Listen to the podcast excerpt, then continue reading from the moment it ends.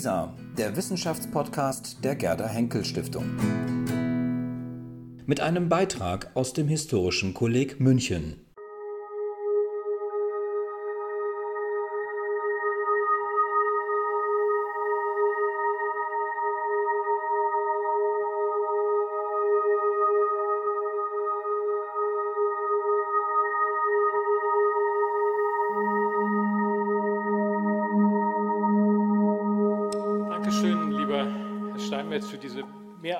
Freundliche Einführung. Dankeschön Ihnen, meine Damen und Herren, dass Sie heute Abend alle hier gekommen sind. Das ist für mich ein äh, besonderer Abend in mehrfacher Hinsicht, da angefangen, dass Herr Steinmetz extra aus Bielefeld, und das ist weit weg von hier, äh, extra aus Bielefeld hierher gekommen ist, nur um diesen Abend zu moderieren. Da bin ich Ihnen, lieber Herr Steinmetz, äh, ganz besonders dankbar.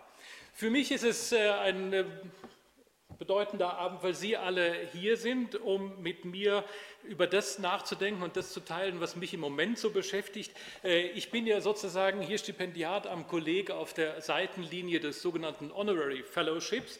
Äh, was heißt, man hat nicht das ganze Jahr, sondern äh, nur maximal ein halbes Jahr, das heißt, ich habe ein knappes halbes Jahr, betrachtet das aber nach dem Prinzip, äh, geteilte Freude ist doppelte Freude und dann ist es auch schon fast wieder ein ganzes Jahr. Und jedenfalls habe ich mir vorgenommen, heute Abend deshalb auch nicht nur einen halben Vortrag, sondern einen ganzen Vortrag zu halten, indem ich Ihnen das gerne vorstellen möchte, was ich im Moment so dabei bin zu tun. Und was tatsächlich äh, äh, dem Verlag zugesagt ist, am 7. März äh, da auf dem Tisch zu liegen. Das heißt, Sie ahnen, mir rinnt die Zeit durch die Sanduhr und ich kämpfe um jede Stunde und bin aber sehr gespannt, was ich aus dem heutigen Abend noch an Rückmeldungen und Diskussionsbeiträgen von Ihrer Seite aus mitnehmen kann.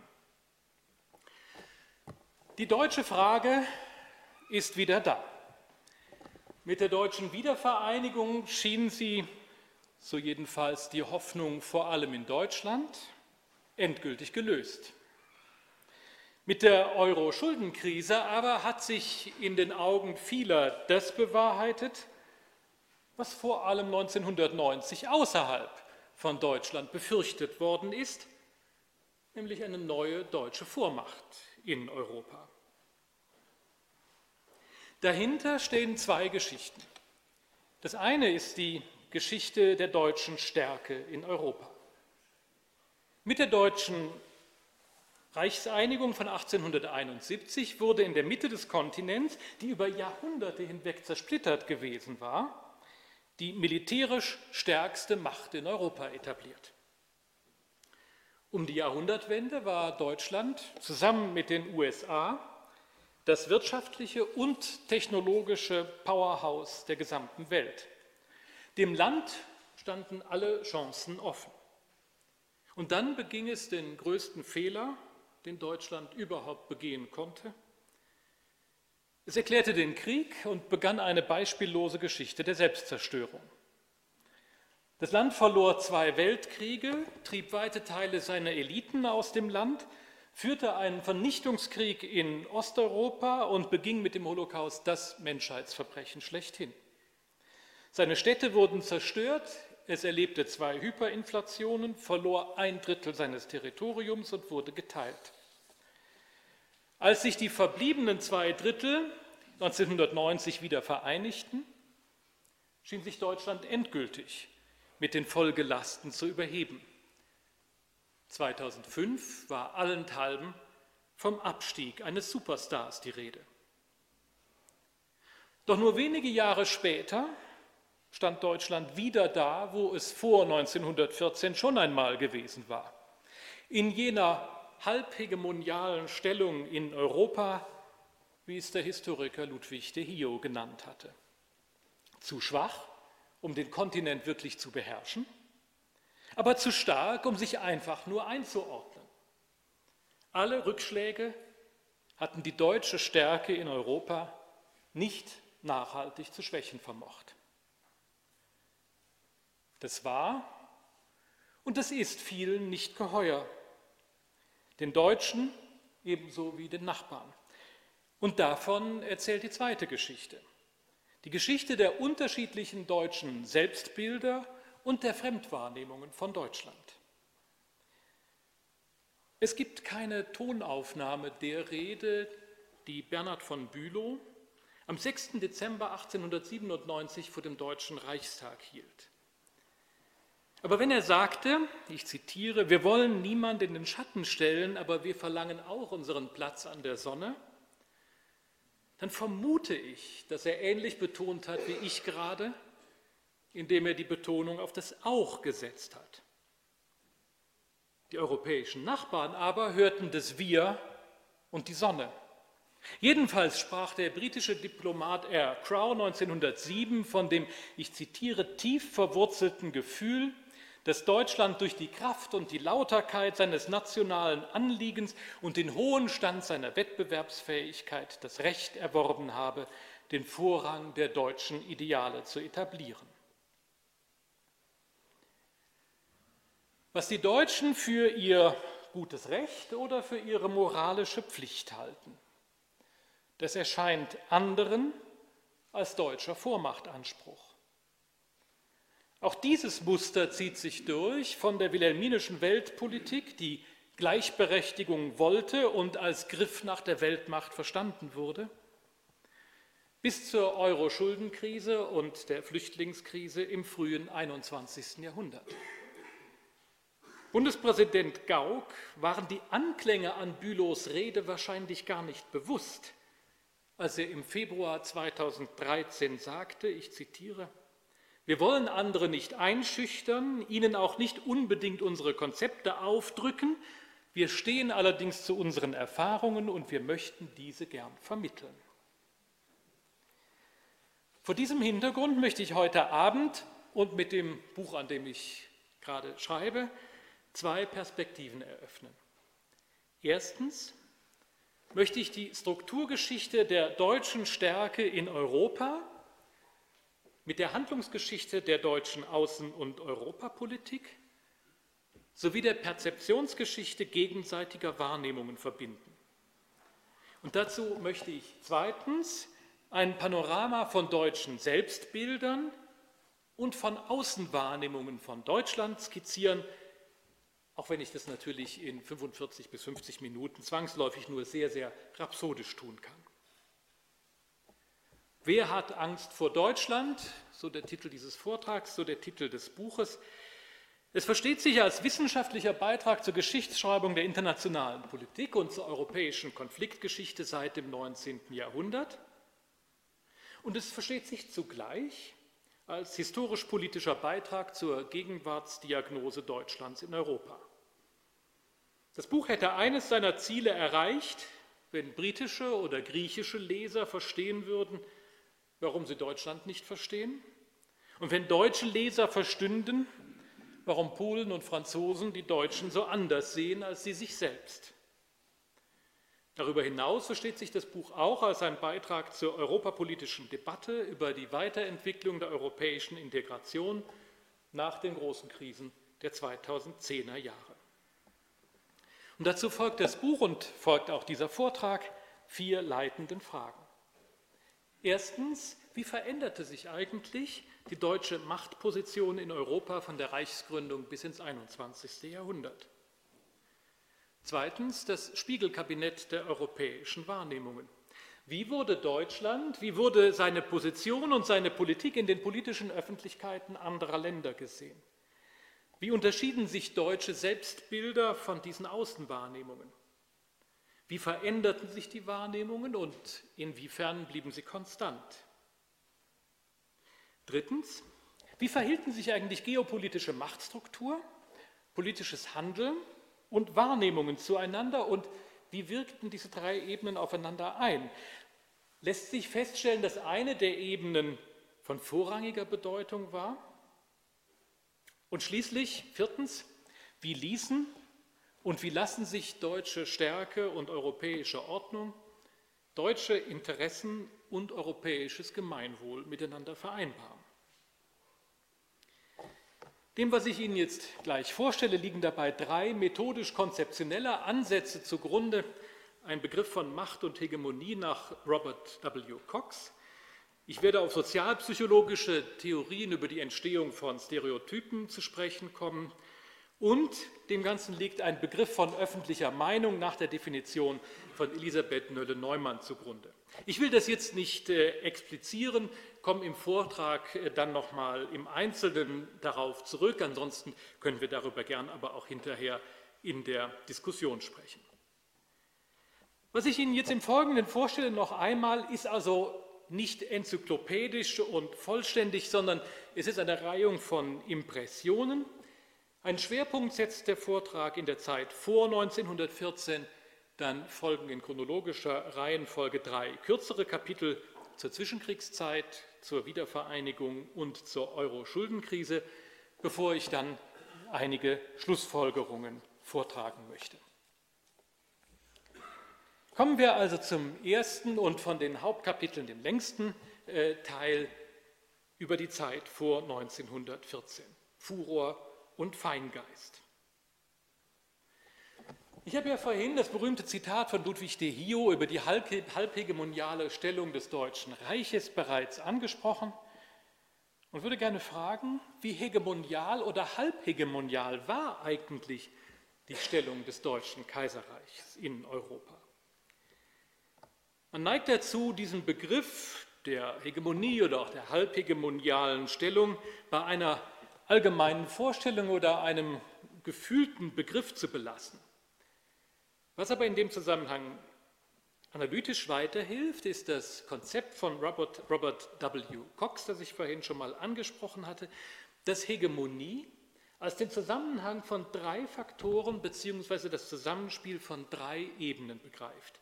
Nämlich erstens von materiellen Ressourcen, zweitens von geteilten Ideen und Normen sowie drittens von Institutionen. Wenn man dieses Modell anlegt, dann lässt sich feststellen, dass das Deutsche Reich unter Bismarck über militärische und in zunehmendem Maße auch über ökonomische Ressourcen von Hard Power verfügte.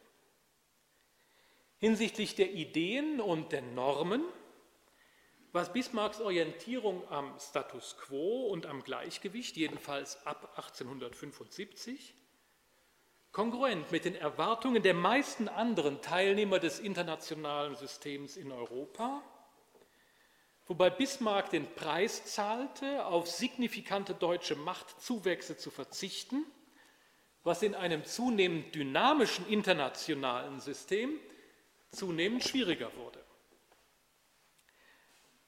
Und was die Institutionen betraf, so versuchte Bismarck ein System von Großmächten, in denen es so gut wie keine multilateralen Organisationen gab, durch immer neu austarierte Bündnisse und Verträge in einer Balance zu halten, einer Balance, die allerdings immer komplizierter und letztlich auch instabiler wurde.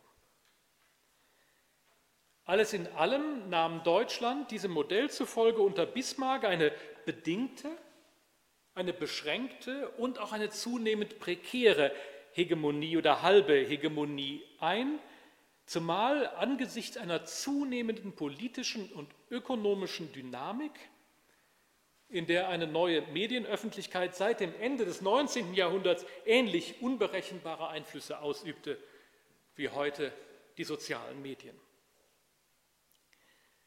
Das war die Ausgangslage für das wilhelminische Deutschland, das mit seiner boomenden Industrie und seiner technologischen Dynamik noch einmal mehr über ökonomische und technologische hegemoniale Ressourcen verfügte.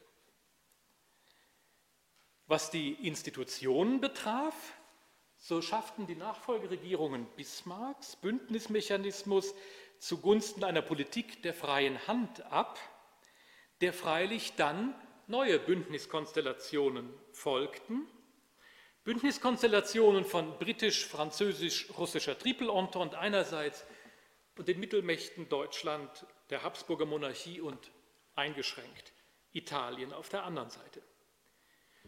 Eine Konstellation, die sich im frühen 20. Jahrhundert zunehmend verfestigte und der es an verlässlichen Mechanismen für eine funktionierende Moderation von Konflikten fehlte wie sich dann im Juli 1914 in finaler Deutlichkeit zeigte.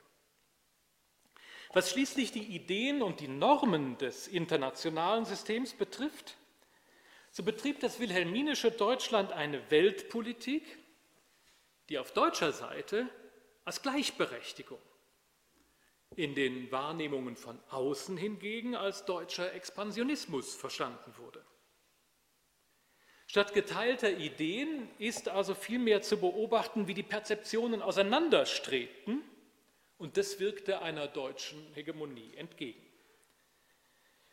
Von Hegemonie kann also für das wilhelminische Deutschland allein im Hinblick auf seine enormen Ressourcen, aber nicht in einem systemischen Sinne die Rede sein. Schauen wir nun auf die Perzeption. Deutsche Selbstbilder und Außenwahrnehmungen von Deutschland bewegten sich vor 1914 nach dem Muster einer negativen Spirale.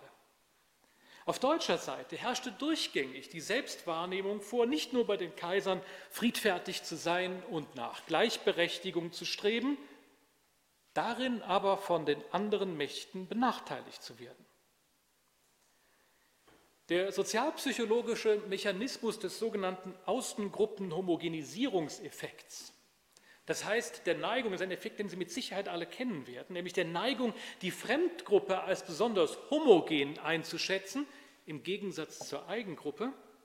Dieser Mechanismus erklärt zugleich die bis zur Phobie gesteigerte deutsche Wahrnehmung der sogenannten Einkreisung. Ein zunehmendes Gefühl der Defensive und der Bedrohung verband sich mit der Neigung, sich selbst als Opfer wahrzunehmen.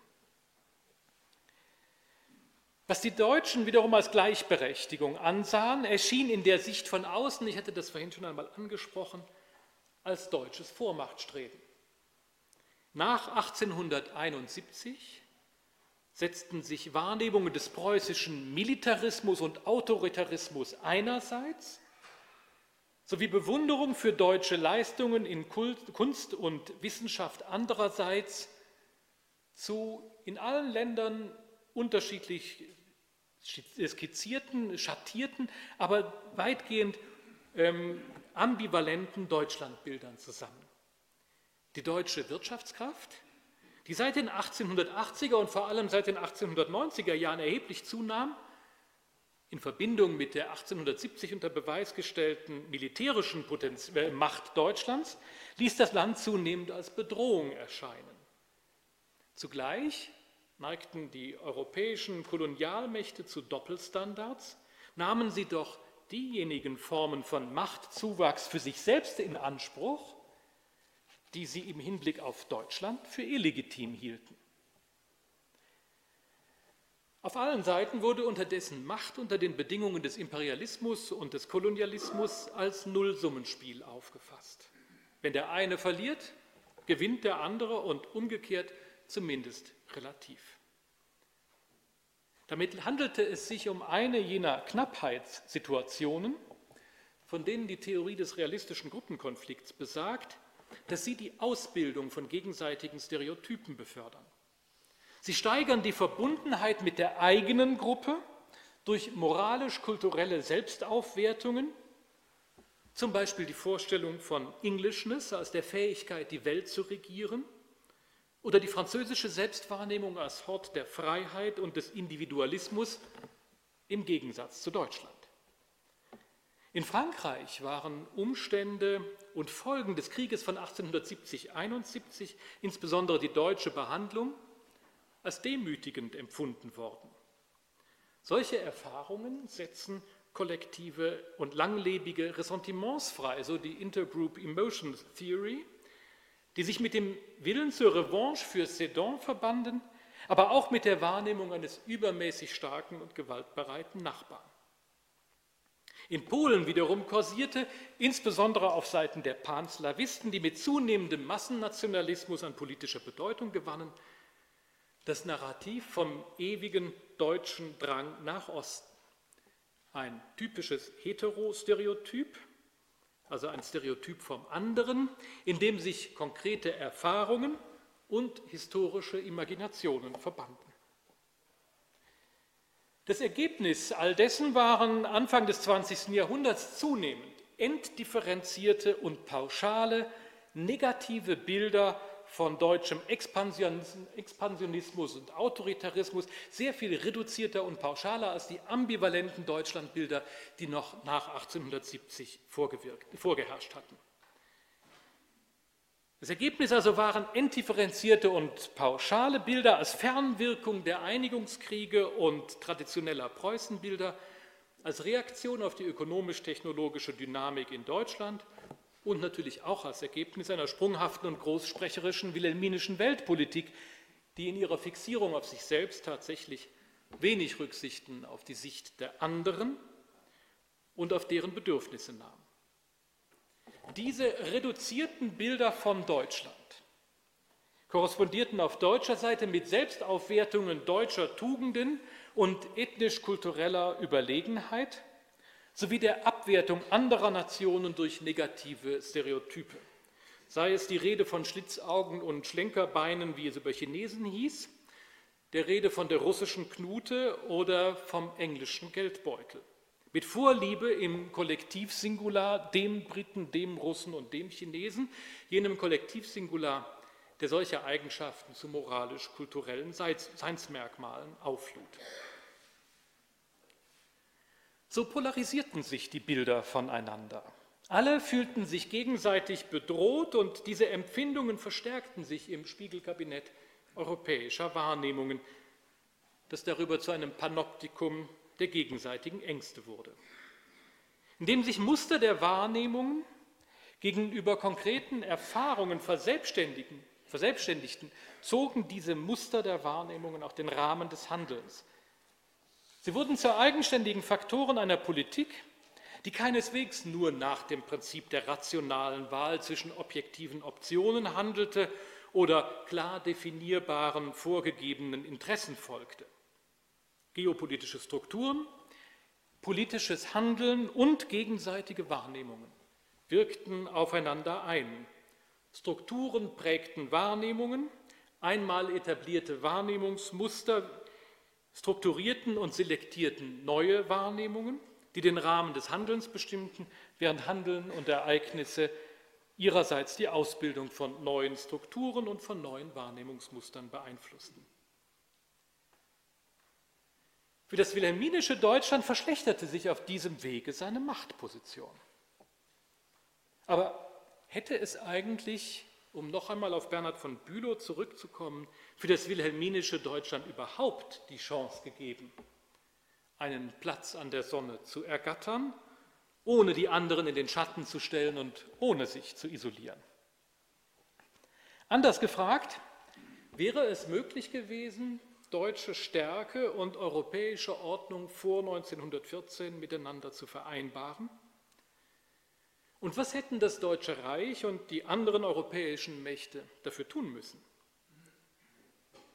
Eine Voraussetzung auf allen Seiten jedenfalls wäre gewesen, die Sichtweise des jeweils anderen in die eigene Perspektive mit einzubeziehen, statt nur aus der eigenen Wart zu handeln.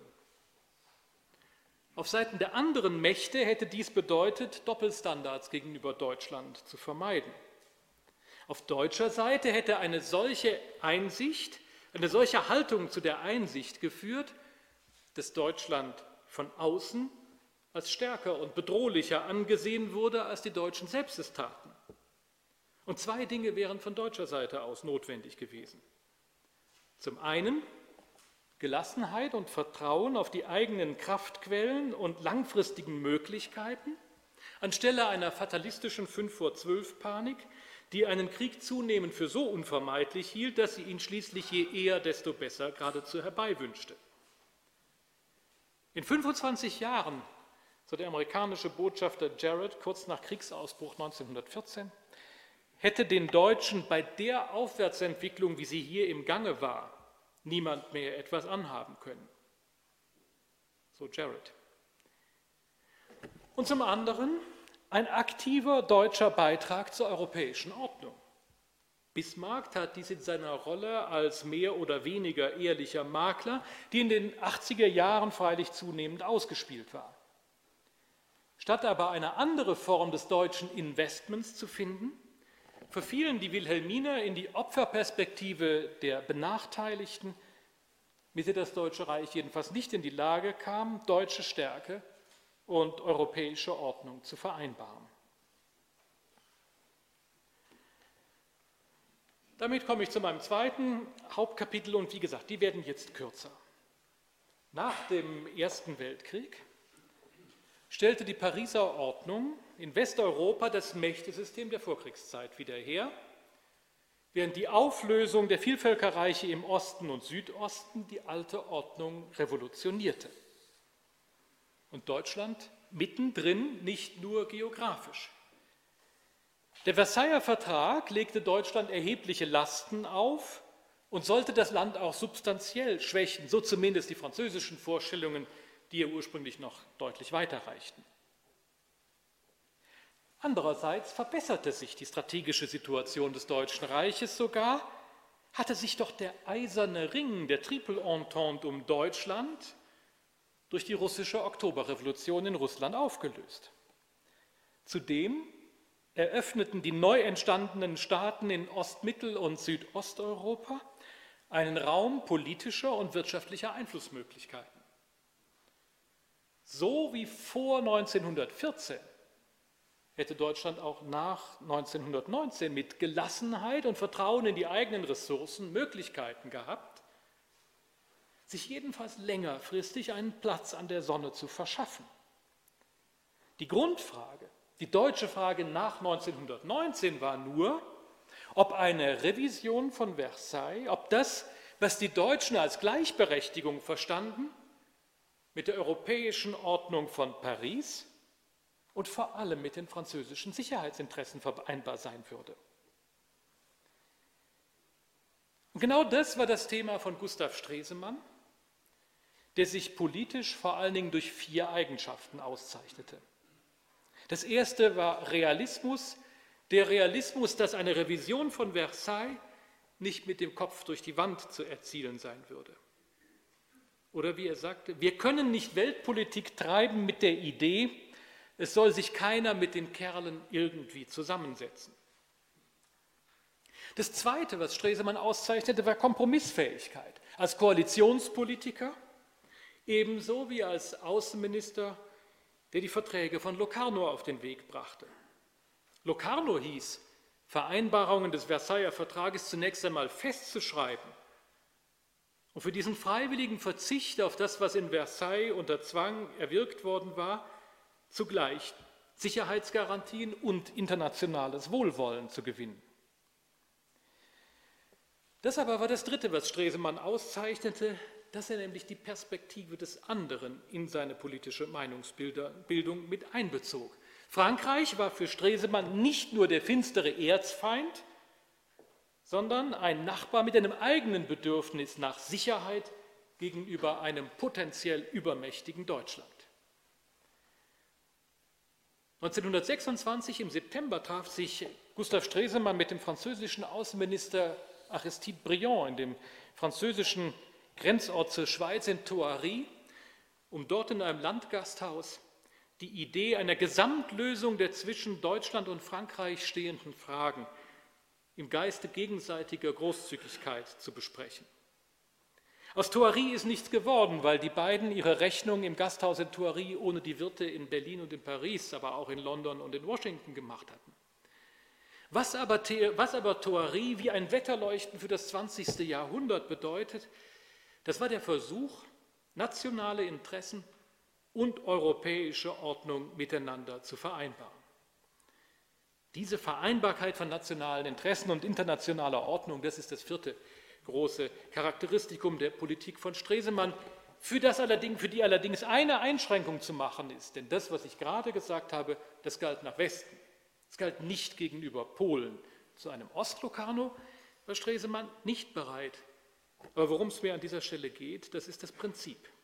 Ein Prinzip, mit dem Stresemann freilich ganz im Gegensatz zu der in Deutschland verbreiteten Sichtweise stand, einer Sichtweise, die nur die eigenen Ansprüche im Blick hatte und die jede Revision für Versailles, für das Allermindeste und für das längst überfällige deutsche Recht hielt, eine Haltung, die sich bald nach Stresemanns Tod auch wieder durchsetzte. Sozialpsychologisch lässt sich diese Disposition als kognitive Dissonanz verstehen. Als Dissonanz zwischen dem Trauma der Niederlage einerseits und dem Selbstbild der ethnisch-kulturellen Überlegenheit auf der anderen Seite. Verstärkt wurde diese Dissonanz durch den Versailler Vertrag, der in der deutschen Öffentlichkeit als Demütigung wahrgenommen wurde. Die Voraussetzung dafür, so noch einmal die Theorie der Emotionen zwischen sozialen Gruppen, dass sich langwirkende kollektive Ressentiments ausbilden. Genau hier konnte der Nationalsozialismus ansetzen. Die Rassenlehre radikalisierte das ethnisch-kulturelle Überlegenheitsgefühl von vor 1914 und führte es in eine neue Dimension. Das Selbstbild vom Herrenmenschen löste zusammen mit den außenpolitischen Erfolgen Hitlers die kognitive Dissonanz von 1919, die Dissonanz zwischen Selbstkonzept und Trauma der Niederlage auf. Bleibt nur die Frage, warum unterschätzten eigentlich ausgerechnet diejenigen Mächte, die sich vor 1914 und gerade im Ersten Weltkrieg, gerade zu Beginn des Krieges, in den Wochen im August und im September so auf das Bild vom Furor Teutonicus und vom preußischen Militarismus fixiert hatten, warum unterschätzten die so sehr die nationalsozialistische Bedrohung? In den 20er und 30er Jahren lässt sich eine signifikante zeitliche Versetzung beobachten. Eine zeitliche Versetzung zwischen der politischen Entwicklung in Deutschland und ihrer Wahrnehmung in anderen Ländern, vor allem in Frankreich. Waren die 20er Jahre von der Haltung Raymond Poincarés geprägt, dass es ein Deutschland gebe, und zwar ein aggressives, gegen das Frankreich vorgehen müsse? So setzte sich bis in die 30er Jahre wieder eine ältere Sicht durch, die das französische Deutschlandbild auch nach 1870, zumindest in gemäßigten Kreisen, lange noch bestimmt hat, nämlich die Vorstellung der zwei Deutschländer, wie es Marie Caro formuliert hat. Kant und Bismarck Universität und Schlachtfeld ein gefährliches und ein akzeptables Deutschland. Diese Wahrnehmung war handlungsleitend und die Zeitversetzung der Wahrnehmung hatte zur Folge, dass die Westmächte dem nationalsozialistischen Deutschland das gaben, was sie der Weimarer Republik verweigert hatten. Dass die französische, die britische und auch die polnische Öffentlichkeit Deutschland in den 30er Jahren positiver sahen als in den 20ern, war auch das Resultat einer kognitiven Abkürzung. Im Willen, einen neuen Krieg zu vermeiden, konnte nicht sein, was nicht sein durfte. Umso schockierender fielen dann die Erfahrungen des Zweiten Weltkriegs aus, zumal in Ostmittel- und in Osteuropa. Den deutschen Charakter zeichne, so ein britischer Leitfaden für britische Soldaten aus dem Jahr 1944, den deutschen Charakter zeichne eine, ich zitiere, Mischung aus Sentimentalität und Gefühlskälte aus. Deutsche, so dieser Leitfaden, zitiere, lieben melancholische Lieder und selbst kinderlose Ehepartner bestehen auf ihrem eigenen Weihnachtsbaum. Deutsche Soldaten haben mit polnischen Kindern gespielt und dennoch gibt es authentische Berichte, dass eben diese Kinder erschossen oder verbrannt wurden oder verhungerten. Der Deutsche sei brutal, solange er siegreich bleibt, aber selbst mitleidig und bettelt um Mitleid, wenn er geschlagen ist. Der Zweite Weltkrieg verfestigte diese Stereotype abermals während die Deutschen nach 1945 versuchten, ihnen zu entkommen. Und eben diese Diskrepanz kam mit der deutschen Wiedervereinigung von 1989-90 zum Ausbruch. Und damit bin ich bei meinem Kapitel mit der Überschrift Freunde und Ängste. Zum ersten Mal bilden wir Deutschen keinen Streitpunkt auf der europäischen Tagesordnung. So freute sich Richard von Weizsäcker und so formulierte er am 3. Oktober 1990 die deutsche Sicht der Wiedervereinigung. Ein wiedervereinigtes Deutschland umgeben von Freunden. Diese Vorstellung war nicht zuletzt das Ergebnis eines fundamentalen Wandels deutscher Selbstbilder, der sich vor allem am Geschichtsbild und am Umgang mit Vergangenheit kristallisierte. Nach 1945 rang die klassische deutsche Nationalgeschichte mit dem Ort des Nationalsozialismus in der deutschen Geschichte. Formulierungen wie die der deutschen Katastrophe oder Metaphern wie die der diabolischen Verführung durch Hitler tendierten dazu, die Deutschen und ihre Geschichte zum Opfer äußerer Kräfte und Gewalten zu machen und die deutsche Schuld zu externalisieren. Dem trat in den 60er Jahren die These vom deutschen Sonderweg entgegen. Sie hob auf den politischen Autoritarismus und den Militarismus des Deutschen Kaiserreichs ab und ähnelte damit bis in die Details den Außenwahrnehmungen von Deutschland, vor allem aus der Zeit von vor 1914, die nun auch in der Bundesrepublik Verbreitung fand. Dieser Paradigmenwechsel manifestierte sich dann noch einmal im Historikerstreit der späten 80er Jahre und er kristallisierte sich an der Person von Andreas Hillgruber. Hillgruber stand für ein, so ein Selbstzitat, geläutertes nationalliberales Konzept der Nation im europäischen Rahmen. Aber gerade er war es, der von Jürgen Habermas wegen apologetischer Tendenzen angegriffen wurde, weil er mit einem in der Tat unglücklichen Titel die Zerschlagung des Deutschen Reiches gemeinsam mit dem Ende des europäischen Judentums beklagt hatte. Stattdessen rückte seit den 80er Jahren der Mord an den europäischen Juden ins Zentrum der Aufmerksamkeit. Die Einzigartigkeit des Holocaust wurde im Historikerstreit zu einem A priori und somit zu einer Glaubensgewissheit erhoben. Und das deutsche Geschichtsbild ging von einer Vorstellung der nationalen Kontinuität zu einem Verständnis der befreienden Abkehr hervor, um es mit Martin Sabro zu formulieren.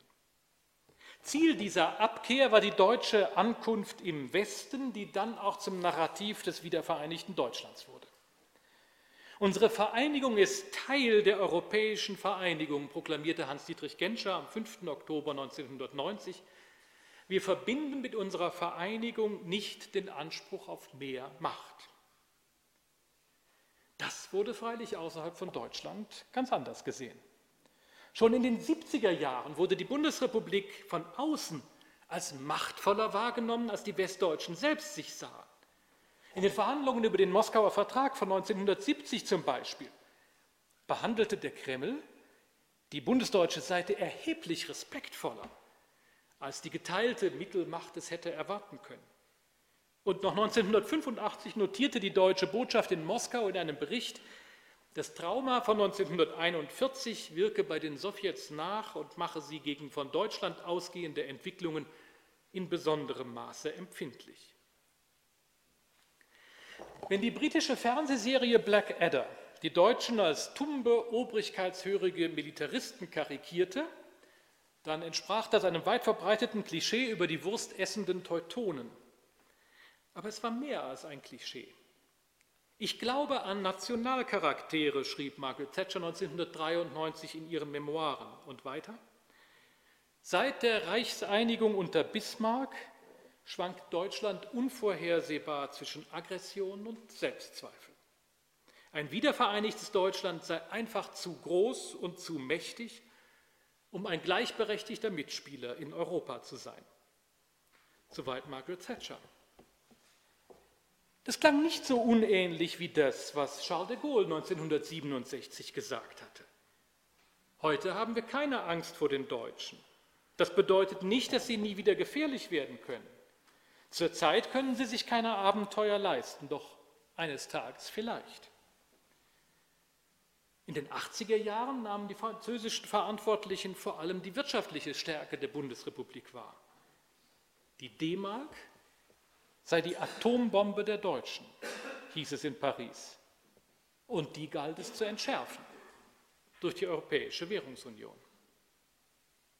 In Polen stand das Deutschlandbild nach 1945 ganz im Schatten der Erfahrung des Krieges und der Besatzung, von jahrelanger Zerstörung und deutscher Behandlung der Polen als Untermenschen.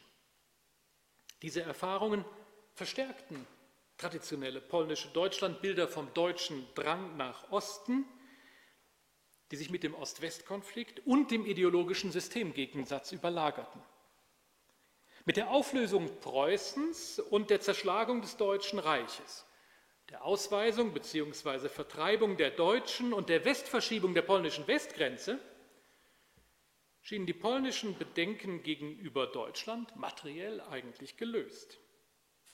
Und doch tat sich gerade mit der Grenzfrage eine neue Konfliktlinie auf, die zum neuralgischen Punkt im deutsch-polnischen Verhältnis wurde. Pierre Frédéric Weber spricht von einer verselbstständigten polnischen Angstkultur nach 1945 vor einer deutschen Grenzrevision, vor deutschem Geschichtsrevisionismus, vor der deutschen Wirtschaftskraft. Alle diese Vorbehalte kamen 1989-90 an die Oberfläche. Sicher, im historischen Vergleich lag die Besonderheit der deutschen Wiedervereinigung darin, dass sie so friedlich und einvernehmlich vonstatten ging. Aber die deutsche Selbstwahrnehmung, umrundet von Einvernehmen zu sein, unterschätzte die Skepsis und die Vorbehalte rundum. Die deutsche Frage in der Fassung von 1949 oder auch vor 1870, nämlich die Frage nach territorialer Einheit und verfassungsmäßiger Ordnung, die war 1990 beantwortet. Im selben Moment aber stellte sich wieder die deutsche Frage in der Version von 1871. Würde ein großes Deutschland in der Mitte Europas mit der europäischen Ordnung zusammenpassen? Wer 1990 eine neue deutsche Dominanz in Europa befürchtete, konnte sich 20 Jahre später bestätigt fühlen. Damit komme ich zu meinem letzten Hauptkapitel.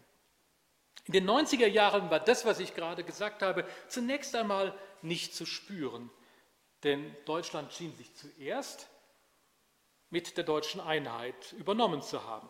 Noch 2004 war allenthalben vom Abstieg eines Superstars die Rede. Ab 2005 aber, als die deutschen Reformen der Schröder-Regierung zu greifen begannen, setzte ein bis heute anhaltender Aufschwung ein und zudem bewältigte Deutschland die Weltfinanzkrise von 2008 weit besser als die meisten anderen Länder. Eine Häufung internationaler Krisen buxierte Deutschland in eine neue Schlüsselposition in Europa. Ich bin wahrscheinlich der erste polnische Außenminister in der Geschichte, der das sagt, so Radosław Sikorski 2011. Aber hier ist es. Ich fürchte die deutsche Macht weniger, als ich beginne, deutsche Inaktivität zu fürchten. Deutschland ist Europas unverzichtbare Nation und dürfe nicht versagen zu führen. Mit der Euro-Schuldenkrise dann war die deutsche Frage in der Fassung von 1871 und 1990 definitiv zurück auf der europäischen Bühne. Und ebenso die alte Diskrepanz der Wahrnehmungen. Die Bundesregierung sah die Lage so. Die Währungsunion von Maastricht beruhte auf einem System von Regeln für eine stabilitätsorientierte Finanzpolitik, die in der Selbstverantwortung der Mitgliedstaaten lag. Die europäischen Verträge schlossen eine Transferunion und gegenseitige Schuldenhaftung explizit aus. Griechenland hatte sich nach dem Beitritt zur Währungsunion systematisch überschuldet und habe seine Krise daher selbst verursacht. Dennoch habe Deutschland aus historischer Verantwortung für den Frieden in Europa, so Angela Merkel, die Krisenstaaten unterstützt und sich somit als guter Europäer gezeigt. Ganz anders freilich die Sicht in den meisten anderen europäischen Ländern. Die Krise gehe keineswegs nur von einer Überschuldung der Südländer aus, sondern auch von den deutschen Außenhandelsüberschüssen. Die aber habe Deutschland gerade nicht antasten wollen und Europa stattdessen ein Spardiktat der Austeritätspolitik aufgezwungen, um die eigenen Vorteile zu wahren.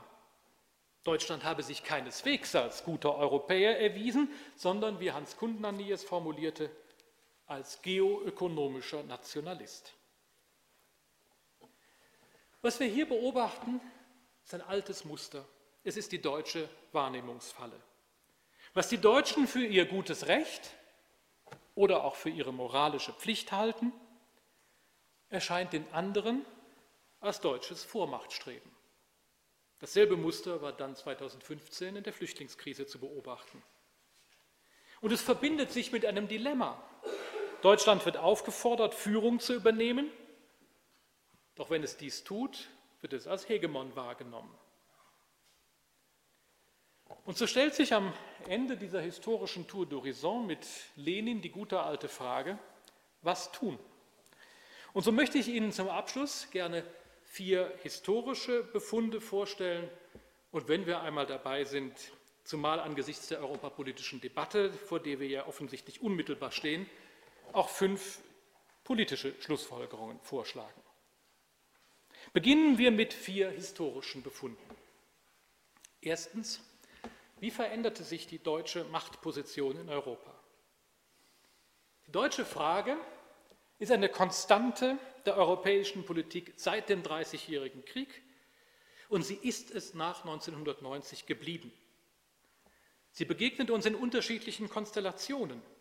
Der Frage nach territorialer Einheit und verfassungsmäßiger Gestalt vor 1870 und nach 1949 oder in der Fassung der Frage nach der Vereinbarkeit von deutscher Stärke und europäischer Ordnung nach 1871, abgewandelt nach 1919 und wieder anders nach 1990.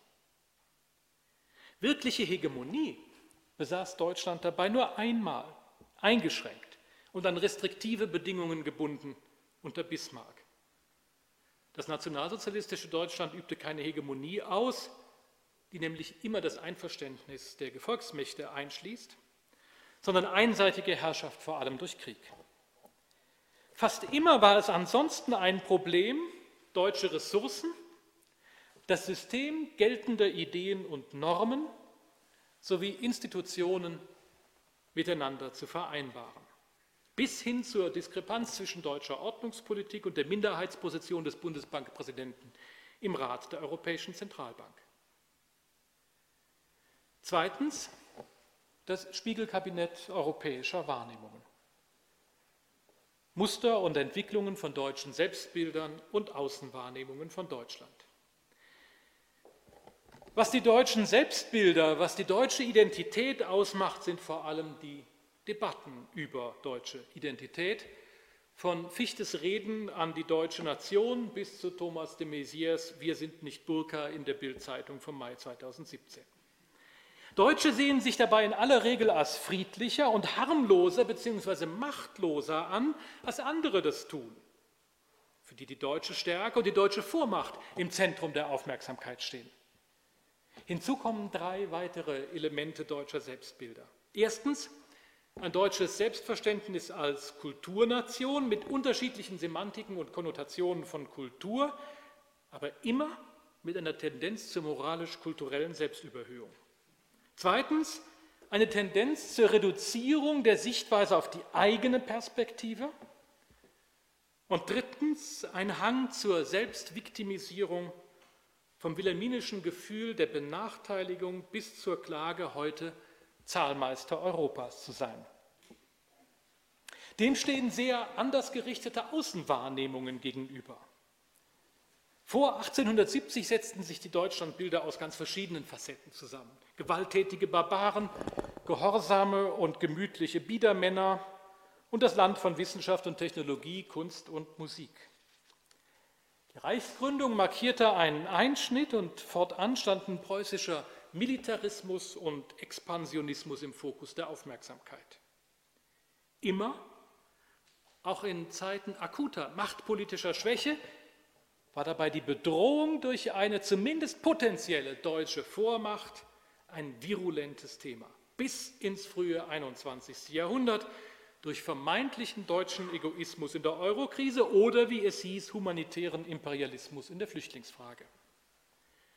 Dabei ist wiederholt auch eine Tendenz zu Doppelstandards in der Beurteilung Deutschlands zu beobachten, von der wilhelminischen Weltpolitik bis zur französischen Vergemeinschaftung der D-Mark als der deutschen Atombombe. Drittens, im Verhältnis von geopolitischen Strukturen, außenpolitischem Handeln und Wahrnehmungen lässt sich nicht feststellen, dass das eine dem anderen vorgeordnet wäre oder das andere aus dem einen folgen würde. Vielmehr ist eine dynamische Wechselwirkung festzustellen. Etablierte Wahrnehmungsmuster strukturieren aktuelle Wahrnehmungen, sie beeinflussen politisches Handeln, das Strukturen prägt, wie auch Strukturen und Ereignisse neue Wahrnehmungsmuster hervorbringen. Die historiografische Schlussfolgerung daraus an die Adresse der Politikgeschichtsschreibung lautet, Perceptions do matter. Und die politische Schlussfolgerung? Wichtig ist es, alle drei Ebenen möglichst miteinander zu verbinden, zu vereinbaren. Das heißt, die Perspektive der anderen einzubeziehen und strukturgerecht zu handeln. Das heißt nicht rücksichtslos zu führen und ebenso wenig Entscheidungen vor lauter Rücksicht zu versäumen. Und schließlich der Platz an der Sonne. Wäre er für Deutschland möglich gewesen und wenn ja, wie? Was gewesen wäre, wenn, lässt sich natürlich nie verlässlich sagen. Was sich aber sagen lässt, Deutschland hatte im 20. Jahrhundert wesentlich bessere Perspektiven und Chancen, wenn die Entscheidungsträger drei Dinge berücksichtigten. Gelassenheit und Vertrauen auf die eigenen Kraftquellen und längerfristigen Chancen statt Selbstviktimisierung, 5 vor 12 Panik und German Unbedingtheit zum Ersten. Zweitens, wenn sie die Perspektive der anderen mit einbezogen. Und drittens, wenn Deutschland in die europäische Ordnung investierte. In unterschiedlicher Weise, sei es unter Bismarck, sei es durch Stresemann, sei es durch die Bundesrepublik.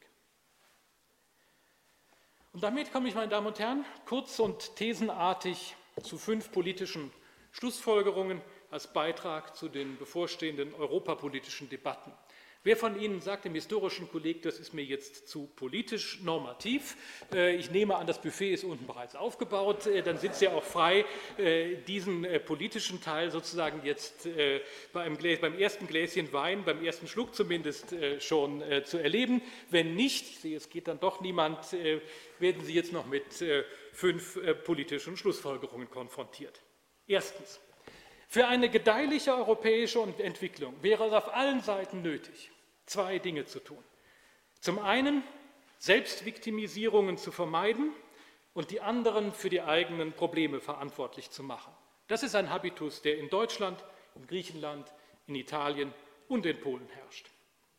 Zum anderen die Perspektive des anderen in die eigenen Anschauungen einzubeziehen und Stereotype übereinander in Frage stellen. Kurz gesagt, Europa sollte mehr Stresemann wagen.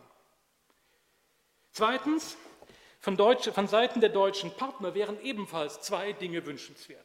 Erstens, Doppelstandards gegenüber Deutschland zu vermeiden und zweitens, von Deutschland bzw. der Europäischen Union nicht die Lösung der eigenen Probleme zu erwarten. Und das heißt auch, von Deutschland nicht zu erwarten, wie oft zu hören, dass Deutschland europäische Interessen den eigenen nationalen Interessen überordnen sollte. Drittens, drei Dinge von deutscher Seite. Gelassenheit statt Benachteiligungskomplex. Ein rücksichtsvoller Umgang mit den kleineren Staaten der EU und wohlwollende Führungsleistung. Das heißt, die Bereitschaft, in die europäische Ordnung zu investieren. Insofern lautet die Schlussfolgerung, mehr Kohlwagen. Und zugleich würde ich im Hinblick auf die institutionalisierte Integration folgern, weniger Kohl zu wagen. Und damit wären wir viertens auf der Ebene der europäischen Integration. Zieht man eine kritische Bilanz von Maastricht, so lässt sich feststellen, dass der Transfer von Souveränitätsrechten in den Kernbereichen von Staatlichkeit, Souveränitätsrechte über Grenzen und über Geld, letztendlich nicht zureichend funktioniert dass die Devise mehr Europa, das heißt more of the same, diese Probleme lösen würde, halte ich für frommes Wunschdenken. Angemessener wäre es stattdessen, Aufgaben zu definieren, die besser gemeinsam als einzelstaatlich zu bewältigen sind und diese dann auch gemeinsam zu finanzieren. Ebenso aber auf der anderen Seite zu identifizieren, wo weniger Europa sinnvoll ist. Vertiefung und Rückbau zugleich wären die Basis einer flexiblen Union statt einer ever closer Union. Zieht man über Maastricht hinaus eine Bilanz der europäischen Integration, so liegt ihre historische Bedeutung darin, dass Luxemburg, Belgien und Polen heute nicht mehr Durchmarschgebiete für die Armeen benachbarter Großmächte sind, sondern Präsidenten europäischer Institutionen stellen. Die Kehrseite ist freilich, dass dieses Europa weltpolitisch nicht handlungsfähig ist und dass Brüssel der 27 es auch nicht werden wird. Wenn Europa aber, wie Emmanuel Macron und Angela Merkel noch letzte Woche in Davos einmal mehr forderten, wenn dieses Europa aber weltpolitisch stark sein soll, dann muss es sich auf seine politischen Ressourcen besinnen. Und das sind die großen Nationalstaaten, die als weltpolitische Akteure keineswegs überholt sind. Dass Nationalstaaten nicht zwingend rivalisierend miteinander umgehen müssen, wie im Mächtesystem vor 1914, sondern dass sie in Verbindung mit internationalen Organisationen und einem Set von geteilten Ideen und Normen sehr wohl miteinander kooperieren können. Das zeigten nicht nur Stresemann und Briand in Thoiry, sondern das zeigen heute der Élysée-Vertrag, das Weimarer Dreieck oder die deutsch-französische Kooperation in der Ukraine-Frage. Das Sondierungspapier für die neue GroKo spricht davon, in diesem Sinne bilaterale deutsch-französische Kooperation zu suchen. Nur, wenn Europa stark sein soll, warum dann nicht das Vereinigte Königreich in diese Kooperation mit einbeziehen? Ein britisch-deutsch-französisches Élysée à trois, ergänzend zur EU, könnte Europa Handlungsfähigkeit und weltpolitisches Gewicht verschaffen. Es wäre gerade vor dem Hintergrund der europäischen Geschichte des 20. Jahrhunderts eine Konstruktion von historischer Dimension, ich möchte beinahe sagen von historischer Schönheit. Und es wäre eine konstruktive und fantasievolle Art, mit dem Brexit umzugehen. Voraussetzung wären politischer Wille und die Kreativität, Ideen und Realismus in einem historischen Zusammenhang miteinander zu verbinden. So könnte auch eine deutsche Antwort auf Macron lauten. Haben Sie ganz herzlichen Dank für Ihre Aufmerksamkeit.